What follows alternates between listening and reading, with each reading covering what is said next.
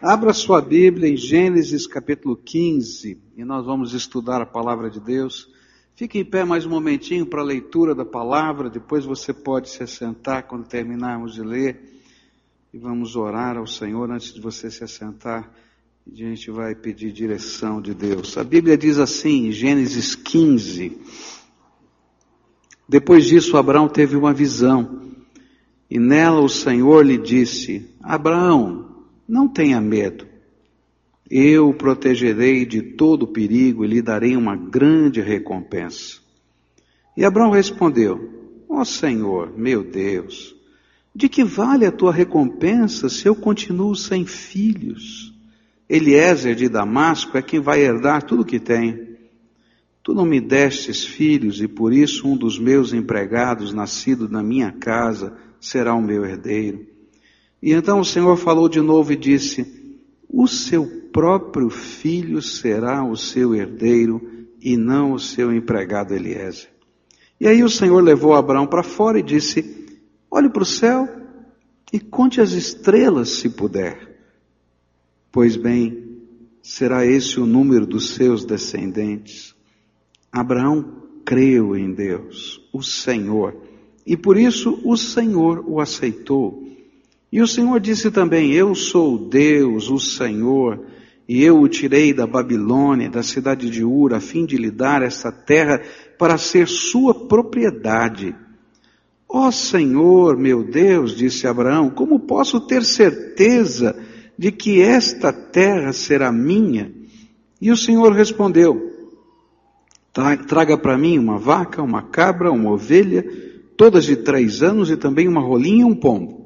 E Abraão levou esses animais para o Senhor, cortou-os pelo meio e colocou as metades uma em frente à outra em duas fileiras, porém as aves ele não cortou. E então os urubus começaram a descer sobre os animais mortos, mas Abraão os enxotava. E quando começou a anoitecer, Abraão caiu num sono profundo e de repente ficou com medo e o pavor tomou conta dele. E então o Senhor disse: Fique sabendo com certeza que os seus descendentes viverão num país estrangeiro. Ali serão escravos e serão maltratados durante quatrocentos anos. Mas eu castigarei a nação que os escravizar, e os seus descendentes, Abraão, sairão livres, levando muitas riquezas. Você terá uma velhice abençoada, morrerá em paz, será sepultado, irá se reunir com seus antepassados no mundo dos mortos. E depois de quatro gerações, os seus descendentes voltarão para cá, pois eu não expulsarei os amorreus até que eles se tornem tão maus que mereçam ser castigados. A noite caiu e veio a escuridão e de repente apareceu um braseiro que soltava fumaça e uma tocha de fogo, e o braseiro e a tocha passaram pelo meio dos animais partidos. E nessa mesma ocasião o Senhor Deus fez uma aliança com Abraão, e ele disse, prometo dar aos seus descendentes essa terra, desde a fronteira com o Egito até o rio Eufrates incluindo as terras dos queneus, dos quenezeus, dos cadmeus, cadmoneus, dos heteus, dos perizeus, dos refaíns, dos amorreus, dos cananeus, dos gigazeus e dos jebuseus.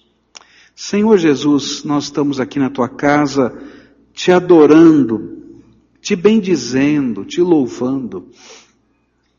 Cada um chegou aqui de maneira diferente, com o coração num estado diferente. E só o Senhor conhece os conflitos da alma de cada um aqui, Senhor.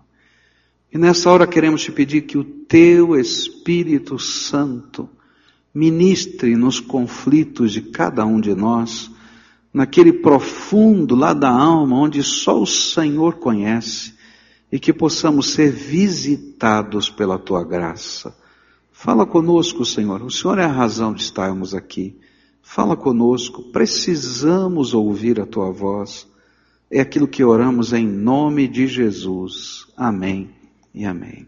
Você pode sentar-se, querido. Às vezes nós imaginamos que os heróis da fé foram pessoas que nunca viveram conflitos de alma.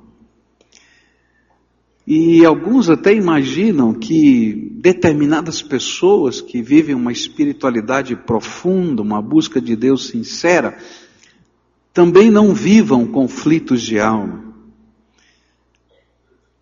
Mas quem é que nunca viveu um conflito de alma? E cada um de nós, em momentos diferentes da nossa vida, diante dos desafios, das lutas, das coisas imponderáveis que a gente nunca imaginou que teria que viver e começa a viver, cada um de nós viveremos conflitos de alma. E quando lemos a Bíblia, descobrimos algo incrível. Esses heróis da fé, como Abraão e outros da Bíblia, eles eram tão humanos quanto nós e viviam as mesmas angústias que eu e você vivemos todos os dias.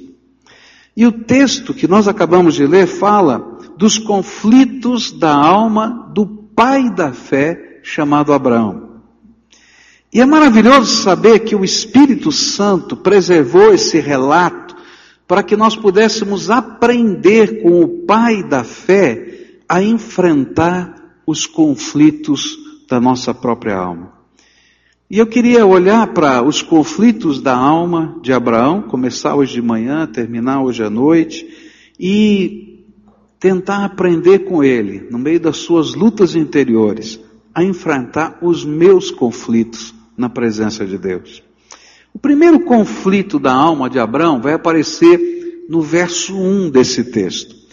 É interessante que o conflito em si, ele não aparece descrito aqui. Aparece de primeira, assim, de cara, a solução. Porque o conflito que está aqui no verso 1, que está por trás dessa resposta, é o medo. Olha só. Depois disso, Abraão teve uma visão, e nela o Senhor lhe disse: Abraão, não tenha medo. Eu o protegerei de todo o perigo e lhe darei uma grande recompensa. O texto não deixa muito claro quais eram os temores, mas conecta esse fato que está aqui no capítulo 15 com a guerra do capítulo 14. E por isso que está assim, depois dessas coisas, depois disso, o Senhor falou para ele, não tenha medo. Abraão fez o que deveria ter feito no capítulo 14, mas você pode imaginar o que ele começou a sentir quando ele começou a pensar nas prováveis consequências daquela guerra. Tinha tido uma guerra onde cinco reis daquela região tinham sido invadidos por quatro reis, quatro nações distantes que vinham para exigir o tributo que não tinha sido pago durante dois anos, os impostos, porque eles eram vassalos daquele rei. Aqueles cinco reis resistiram àquele exército e perderam. Ló foi levado preso. Ló era sobrinho de Abraão. Uma pessoa tinha fugido e falado: Olha, o seu sobrinho foi levado preso. Ele reúne todo o seu exército 318 empregados que cuidavam dos rebanhos de Abraão. E ele então vai para salvar Ló. Alguns fazendeiros vizinhos se unem a ele nessa, nessa busca, nessa tentativa de resgate. E eles vencem os quatro reis. Trazem de volta todo o povo. Devolvem todo o patrimônio que tinha sido roubado e voltam para suas tendas no deserto. E eu fico imaginando que quando ele está lá na sua tenda de noite, porque isso vai acontecer à noite, ele diz assim: e agora, como é que vai ser esse negócio? E se esses reis se reorganizarem e voltarem? O povo que está na cidade tem os muros da cidade para protegê-los. Mas eu moro em tendas no meio do deserto. Não tem muro nenhum. E se no meio da noite eles fizeram uma emboscada, não vai sobrar nada, não vai sobrar ninguém. Eu imagino que ele ficou imaginando, pensando, vendo o que, que vai acontecer. A ansiedade dele começou a aumentar, como qualquer ser humano. E ele estava cheio de medo. É interessante que quem toma a iniciativa para dissipar o conflito da alma de Abraão não é Abraão, é Deus. Deus tem misericórdia do seu servo. Ele está acompanhando os pensamentos da noite, aqueles que a gente não fala para ninguém, a cabeça está andando a um milhão. E em meio daqueles pensamentos de uma noite insone, Deus lhe dá uma visão. E o autor sagrado faz questão de identificar não apenas como um sonho, mas como uma palavra profética. E daqui em diante, em todo o Velho Testamento, e essa é a primeira vez, vai aparecer essa expressão, veio a palavra do Senhor. E toda vez que aparece essa expressão, veio a palavra do Senhor, vem uma palavra profética. E ainda vai dizer, veio a palavra do Senhor a Abraão numa visão. Uma expressão típica dos profetas do Antigo Testamento e que aparece pela primeira vez aqui. E aí Deus então começa a trabalhar o coração de Abraão. E ele faz três coisas para trabalhar o coração de Abraão. E eu queria olhar para essas três coisas hoje. A primeira coisa que ele faz, ele dá uma ordem.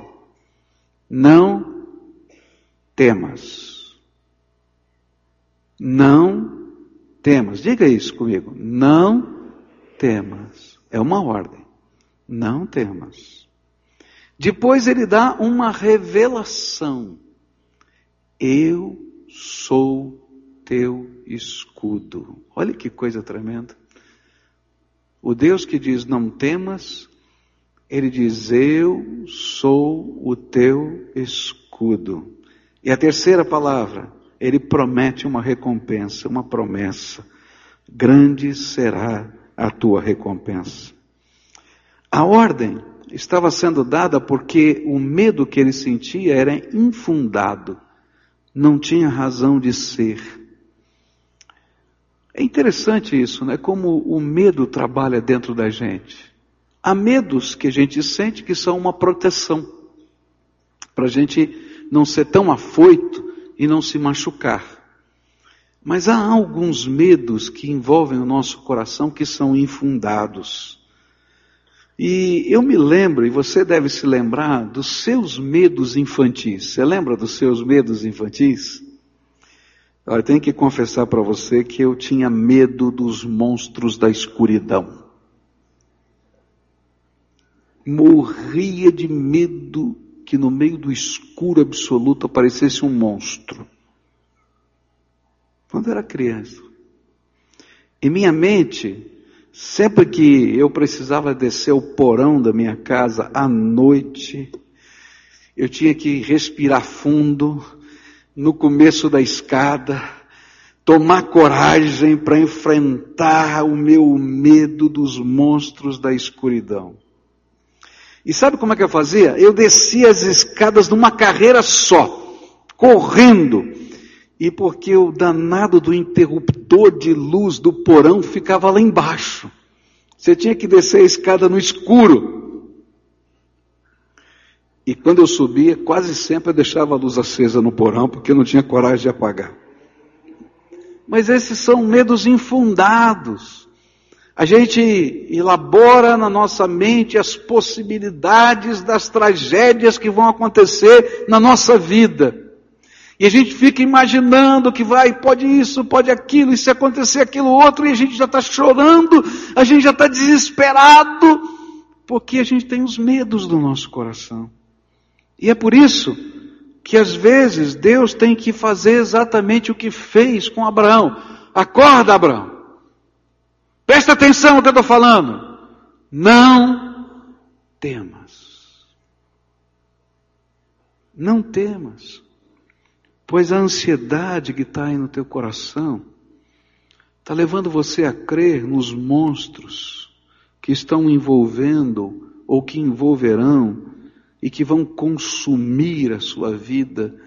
Mas na verdade, esses monstros não estão aqui.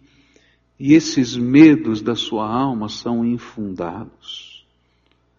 Quantas vezes a gente está gastando um monte de energia da nossa vida para lidar com a ansiedade e o medo de coisas que nunca vão acontecer. E é interessante que quando a gente entra na presença de Deus, daquele que conhece o presente, o passado e o futuro, daquele que verdadeiramente sabe todas as coisas, e a gente sente a presença dele e ouve a sua voz, e se ele nos disser, não temas, pode ter certeza que você não precisa temer, porque o Senhor está no controle até daquilo que você teme. O Senhor é fiel. E é justamente por isso que Deus então faz uma revelação a Abraão. Eu imagino que Abraão estava pensando assim: a cidade tem muros, mas eu moro aqui no meio do deserto em tendas. Quando chegar um exército na cidade, eles vão ter que cercar os muros e vão gastar tempo para poder quebrá-los. E a gente pode ainda se preparar. Mas se eles vierem de emboscada à noite, e Abraão estava nessa nesse sentimento de angústia, e aí Deus vai lá direto no fundo do coração. E não apenas diz, não temas, mas ele fala, eu acho exatamente o que estava na cabeça de Abraão. Abraão, não tem muro, mas eu sou o teu escudo. Você tem algo maior do que um murinho de pedra, que um ariete pode derrubar, que uma torre pode transpor, que uma escada pode colocar os exércitos aí dentro, mas eu, o Todo-Poderoso, o Senhor dos Senhores, o Criador do céu e a terra, sou o teu escudo, sou a sua força, sou a sua proteção, sou eu quem lhe protege, sou eu quem lhe sustenta, sou eu quem lhe carrega no colo, sou eu que tenho um plano para a sua vida. Por isso você não precisa ter medo. E sabe, eu tenho preparado para você uma grande recompensa, oriunda, proveniente da minha graça. Isso me faz lembrar as, as palavras do profeta Jeremias, em Jeremias 29, versículo 11. Palavras do Senhor num tempo de desesperança e angústia. O Senhor disse assim: Só eu conheço os planos que tenho para vocês. Prosperidade e não desgraça e um futuro cheio de esperança. Sou eu, o Senhor, quem está falando. A grande lição que eu aprendo aqui é que para enfrentar os medos da nossa alma, os monstros da nossa escuridão interior, o que mais nós necessitamos é sentir a presença do nosso Senhor e Salvador perto de nós. É ouvirmos a Sua voz, as Suas ordens e relembrarmos que Ele tem um plano para a nossa vida. É isso que nos dá força e segurança. É interessante que não vai acontecer nada naquela noite. Ele não vai receber um exército para protegê-lo. Ele não vai ter barracas à prova de bala. Nem tinha isso naquele tempo. Mas ele ouviu, sentiu a presença de Deus e ele sabia que ele podia confiar no Deus eterno. E isso fez toda a diferença no coração de Abraão. Nas minhas noites escuras da alma, que eu também as tenho como você tem, o melhor remédio é quando eu consigo ouvir a voz de Deus. Algumas vezes a gente está tão ansioso, tão ansioso, que nem ouvir a voz de Deus a gente consegue. Algumas vezes a gente está morrendo de medo, de problemas, de situações, de batalhas, de perseguições, que a gente não consegue perceber se Deus está perto da gente. E aí Deus faz alguma coisa para dizer que de fato Ele está perto da gente. Para Abraão, Ele deu uma visão. Para muitos de nós, Ele manda uma pessoa pertinho da gente e dá um abraço naquela hora. Eu me lembro de uma vez que estava aqui na igreja, estava passando um problema sério e estava angustiado, estava no meu gabinete. Naquele tempo, é, nossa telefonia, já faz bastantes an vários anos, nossa telefonia era um pouquinho diferente. Hoje você tem um número direto para cada ramal, mas você passava pelo, pelo PABX, vamos dizer assim, né? E eu, era a hora do almoço, eu estava no meu gabinete. Normalmente eu nunca recebia uma ligação direta no meu telefone. Ele passava primeiro pela recepção, alguma coisa assim, ou pela minha secretária. Mas era meio-dia e pouco, eu estava sozinho no gabinete, eu estava angustiado, eu estava triste, eu estava orando. E de repente tocou o telefone. Tocou o telefone e era uma senhora da cidade de São Paulo que eu tinha encontrado num retiro de casais há mais de 10 anos atrás. Que coisa maluca. E aí aquela senhora do outro lado disse, pastor Pascoal? É, pastor Pascoal, tá, pois não. Então, eu sou fulano de tal, da cidade de São Paulo, o senhor não me conhece direito, mas encontrei o senhor num retiro de casais há não sei quanto tempo atrás, na cidade de tal. Eu lembrei do evento, mas não lembrava da senhora. Ela disse assim: na nossa casa tem um grupo de oração. E Deus tocou o nosso coração para orar pelo Senhor. E aí nós estamos orando pelo Senhor agora. E eu decidi ligar para o seu telefone. É, é. E caiu aí direto para o Senhor. E eu fiquei pensando, não é normal esse negócio. Mas naquela hora, aquela senhora começou a orar por mim, no telefone, aqui a gente podia ouvir o grupo de senhoras que estavam em volta dela, orando. Mas naquela hora era como se Deus estivesse dizendo para mim: não temas, eu sou o teu escudo. Eu tenho preparado coisas para você que você nem imagina. Há momentos que a gente não consegue ouvir e Deus então intervém na nossa vida e faz algumas coisas simples, mas que são tão profundas. Chega um e-mail para você, toca o telefone, alguém encontra com você na rua, uma palavra perdida no meio de um sermão, mas que você sabe que não é uma palavra perdida, é a voz do Espírito dizendo para você, filho amado, eu conheço os temores da sua alma, não temas, eu sou o teu escudo. Eu sou o teu escudo e tenho preparado coisas que você não sabe. Queridos, o Deus que cuida da nossa alma, o Deus que você está buscando aqui hoje, te ama e tem um plano para a sua vida.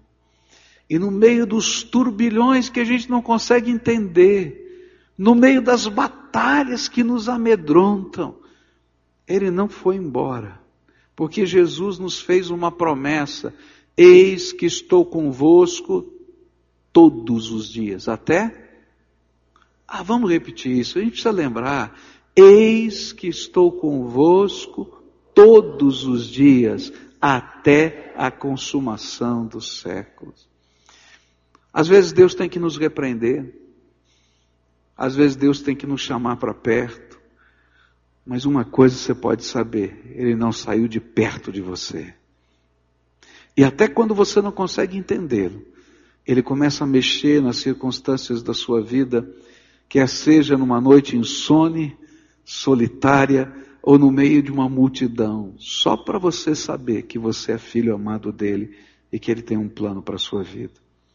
Então, como é que a gente enfrenta o medo? A gente enfrenta o medo quando a gente pode sentir a mão de Deus sobre a gente. Agora, medo é um negócio muito esquisito, né? É muito estranho. Eu tenho vergonha do que eu vou falar para você. Eu morro de medo de altura. Não sei explicar. Já passei cada vergonha na minha vida por causa desse medo de altura. Porque eu subo muito bem, mas na hora de descer, eu travo.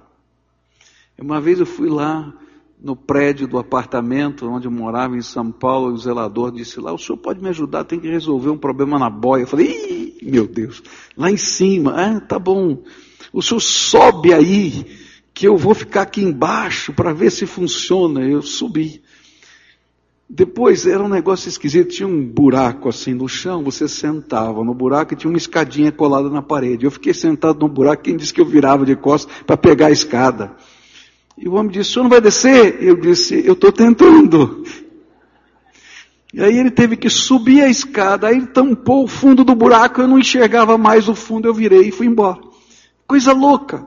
E uma vez que eu fui fazer, ver uma obra aqui da igreja, e aí, da igreja aqui não, de uma congregação nossa, e o pastor estava super animado, tem uma obra no terceiro andar, tinha uma, uma pinguelinha, sei lá como é que chama aquilo, onde os caras pegavam aqueles carrinhos de, de pedreiro cheio de cimento e andavam com aquilo, aquilo que ia pulando assim. E eu subi, mas na hora de descer, eu olhava aquilo, aquilo começava a balançar assim, eu disse, meu Deus, eu não vou.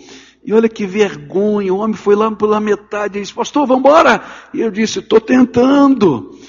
E aí ele voltou, deu uma mãozinha para mim assim, veio carregando, eu fui. Vai entender esse negócio. Mas sabe o que é tremendo? É que Deus sabe que o seu medo é paralisante.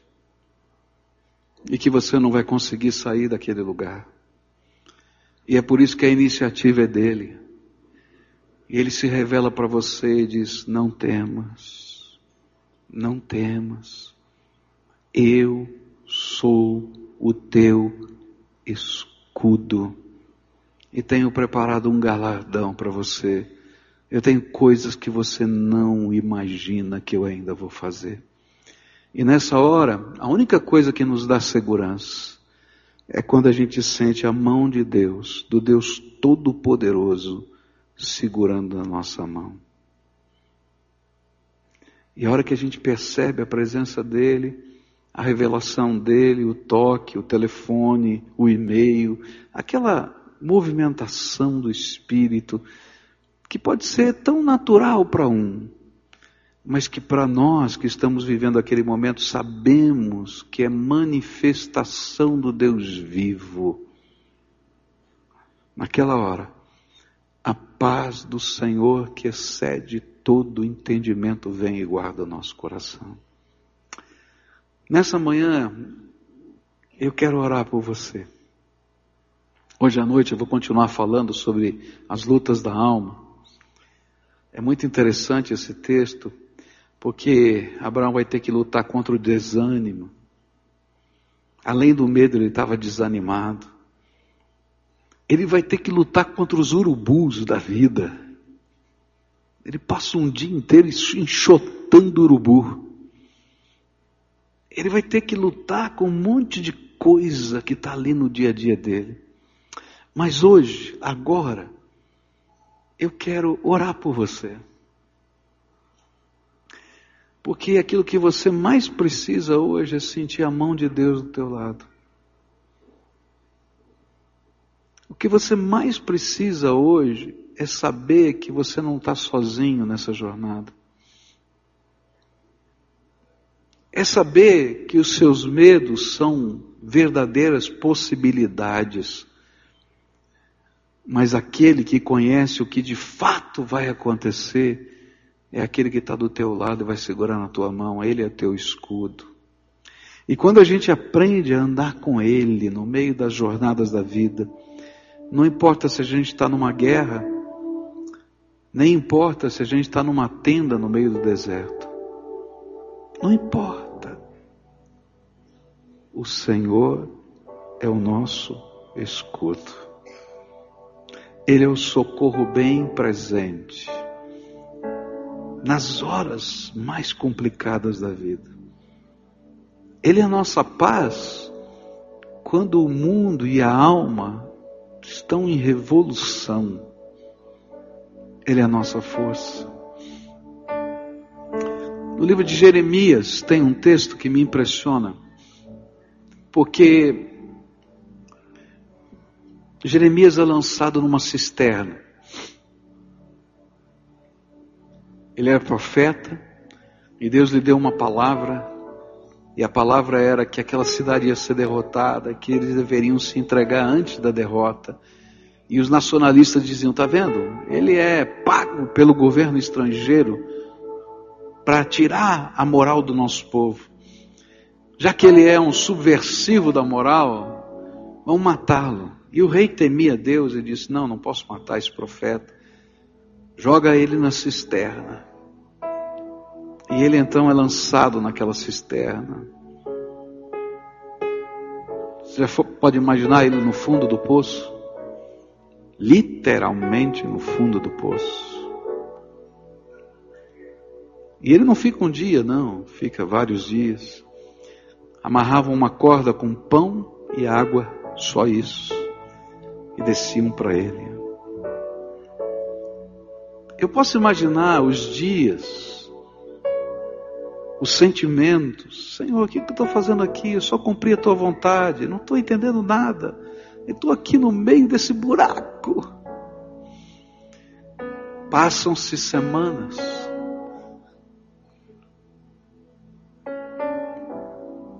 Povo perde a batalha, os invasores entram e descobrem um profeta lançado numa cisterna.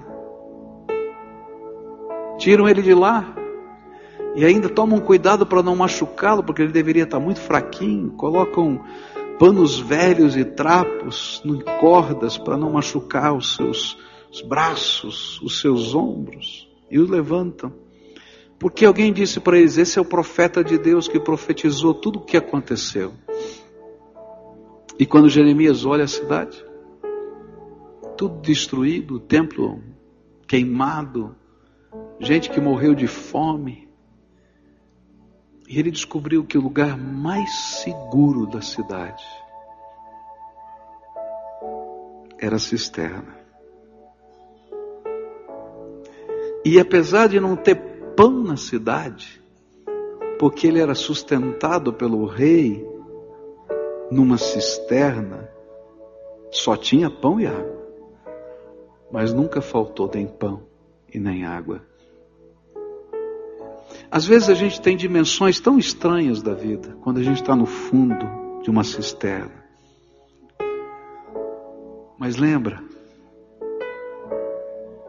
o teu Deus está dizendo para você: não temas, não temas, eu sou o teu escudo, mesmo que sejam as pedras de uma cisterna. Eu sou o teu escudo. E eu sei o que eu preparei para você. Então nessa manhã eu queria orar por você. Você que está quebrado, que está com o coração machucado.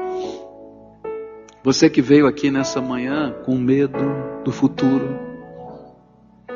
Que está vivendo a escuridão da sua alma em algum sentido da vida. Você está muito bem acompanhado.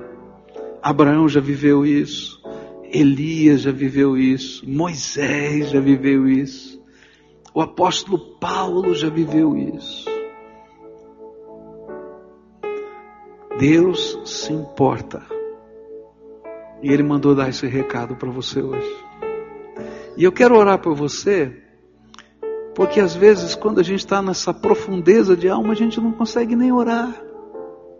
A gente não sabe nem o que falar para Deus. Engasga. Não é verdade? E sabe o que é tremendo?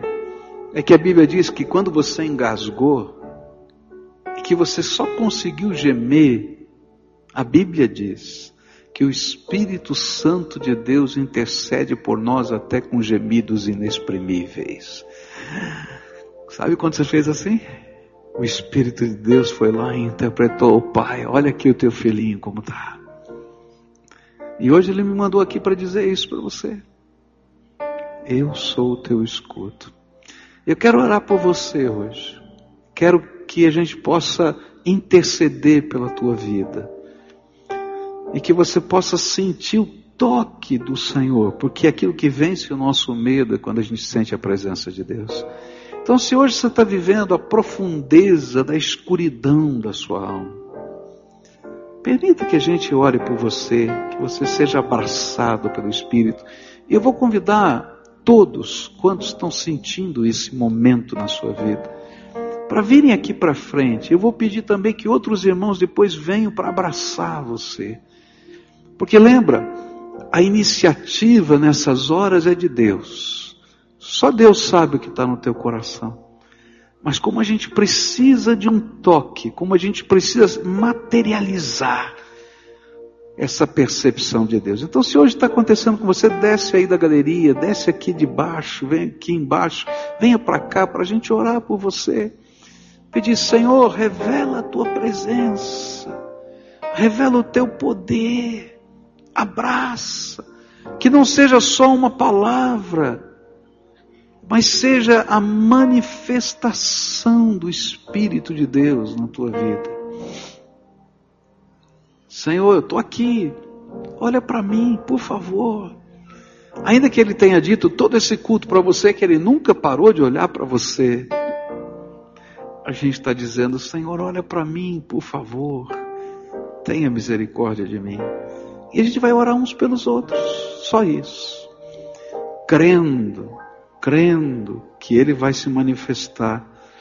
E a manifestação dele é que dá paz, certeza, alegria, força na nossa vida. Isso, venham para cá. Todos quantos hoje estão buscando algo de Deus, venha para cá. O Espírito de Deus está aqui, Ele quer ministrar sobre a tua vida.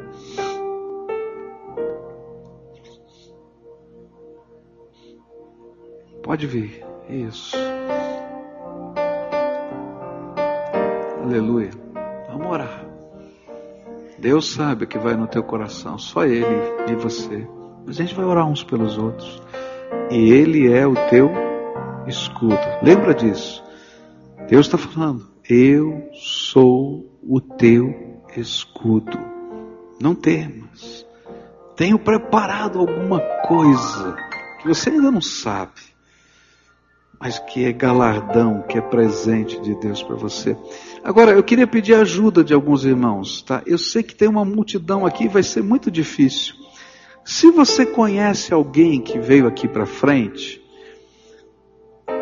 vem junto e dá um abraço, só isso, ó. Eu vim aqui te dar um abraço, mais nada, só isso. Vem dar um abraço, é, pode dar um abraço, coloca a mão no, nas costas, na cabeça, segura na mão, tá? Pede licença, eu preciso chegar naquela pessoa que está lá, tá? É isso, é só isso, tá? Se você não conhece, mas o teu coração se move como instrumento de Deus nessa manhã, Deus está tocando o teu coração, vai lá, os pastores estão aqui, desçam todos, me ajudem aqui, vão lá, dá um abraço em alguém, só isso, dá um abraço, põe a mão, não é? Porque essa é uma hora tão importante na vida da gente. Só Deus sabe o que está no coração dessas pessoas, o que é que está acontecendo. Só o Senhor conhece. Então chega junto, pede licença, chega perto, põe a mão nas costas. Quem está sozinho aqui? Erga a mão para mim ver aqui. Tem bastante gente sozinha. Eu não queria ninguém sozinho. Tem uma senhora aqui, aqui. Vai entrando gente aqui no meio. Sei que está difícil né? Ou chega perto um que está do outro ali, segura um no braço do outro, porque a gente se ajuda mutuamente. Olha, aqui nesse meio tem várias pessoas aqui, ó. Pede licença aqui, tá? Chega perto, só isso, chega perto. Tem uma senhora sozinha aqui na frente.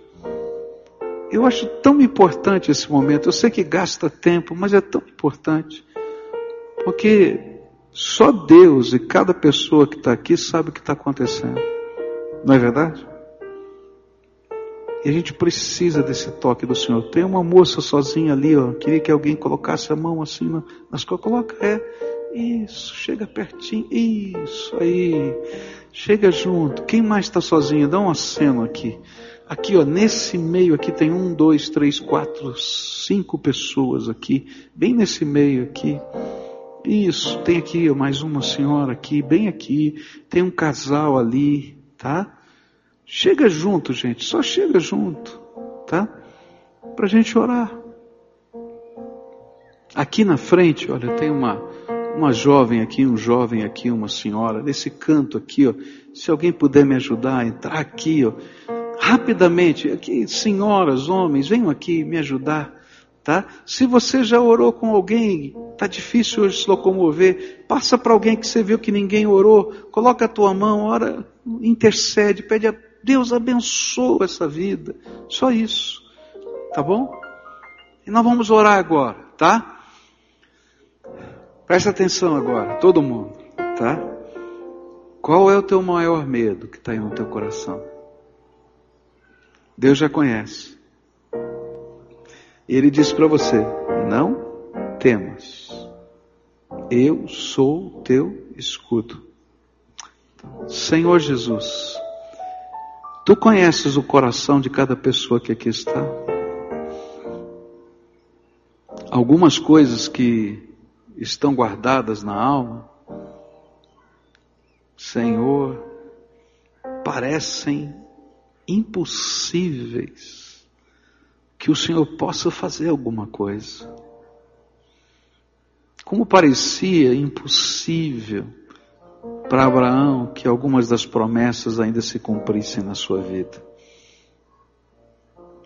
Para algumas das, das situações que esses teus filhos estão vivendo, parece que não tem cura, porque a alma está rasgada, quebrada, esfacelada. Mas, Senhor, tu os trouxestes aqui essa manhã para esse tempo. Não fui eu, foi o Senhor. Então agora eu quero te pedir uma coisa, Senhor revela a tua presença no coração deles. Porque a nossa segurança não vem de uma palavra, a nossa segurança vem do Senhor na nossa vida. Revela a tua presença na vida desses teus filhos. Pai, eu queria te pedir, abre a janela do céu agora e comece a derramar do teu Espírito Santo sobre eles. O teu Espírito Santo que é consolação, o teu Espírito Santo que é força, o teu Espírito Santo que é ânimo, o teu Espírito Santo que é vitória, o teu Espírito Santo que nos sustenta na fé, que ele seja derramado sobre esses corações. E que nessa hora, Senhor, tu estejas tocando a cada vida. Que o teu Espírito possa falar ao coração de cada um desses teus filhos. Oh Pai, que não seja uma mensagem coletiva, mas seja aquela palavra específica do Teu Espírito para eles. E que eles ouçam a Tua voz, que eles sintam a Tua presença. E que o poder restaurador do Senhor acenda a luz no meio da escuridão da alma. Brilha a Tua luz, Senhor onde parece que não existe mais luz, onde só está escuro. Brilha a tua luz, Senhor, brilha, brilha. Segura na mão, carrega no colo, restaura aqueles que estão quebrados, machucados, arrebentados, Senhor, pela vida. Porque eles são aquelas ovelhinhas cansadas, esfoladas e desgarradas, que o Senhor amou quando andou aqui por essa terra. E eles precisam de um pastor. E Senhor, o pastor que eles precisam não é o pastor de uma igreja, falho, pecador, cheio de defeitos. Eles precisam de Jesus, o bom pastor, a cuidar da alma deles. Jesus se revela para eles quando eles estiverem deitados, quando eles levantarem, quando eles forem trabalhar, quando eles entrarem dentro de casa, quando eles saírem, que a revelação da tua presença seja algo tão profundo, que eles se sintam como uma ovelhinha carregada nos ombros do pastor. Jesus. Sustenta esses teus filhos. E que a alegria do Senhor, que a paz que excede todo entendimento, guarde essas almas. Senhor, eu sei que há muita coisa para aprender, há muita coisa que o Senhor quer mudar na vida, mas hoje eles precisam sair da cisterna, Senhor. Arranca de lá, para que eles possam enxergar que o Senhor não se esqueceu deles lá no fundo do poço. Põe a tua mão de poder, Pai. Põe a tua mão de poder. Põe a tua mão de poder. É aquilo que eu oro em nome de Jesus. Amém e amém. Amém.